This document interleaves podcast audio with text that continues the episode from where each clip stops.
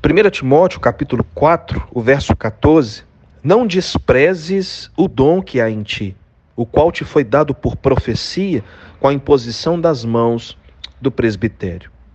O texto relata sobre Timóteo, um jovem pastor enviado para a igreja de Éfeso, a fim de resolver as demandas e os problemas que existiam naquela igreja.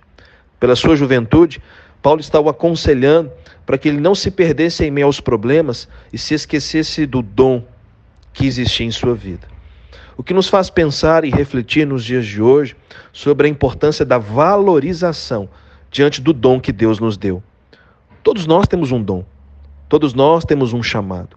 E muitas vezes o chamado e o dom vem sendo apagado porque quando surgem os problemas, as demandas da vida, como havia aqui para Timóteo, acabamos permitindo com que esses problemas, essas demandas, as circunstâncias apaguem esse dom. Valorizamos muitas das vezes mais o problema do que o dom que existe em nós. Porque o dom que existe em você pode ser a solução para o problema que você está resolvendo, ou passando por ele, ou precisa ser resolvido. A questão é de nós pensarmos e refletirmos nos dias de hoje que é tempo de valorizarmos o dom que Deus nos deu. É tempo de utilizarmos o dom que Deus nos deu. É tempo de entregarmos o dom nas mãos de Deus para que Deus use a nossa vida mediante o próprio dom que Ele já nos deu e assim resolver as demandas da vida, superar os desafios e os problemas da vida e darmos muitos frutos para a glória de Deus, o Pai, servindo a Ele e servindo o seu reino.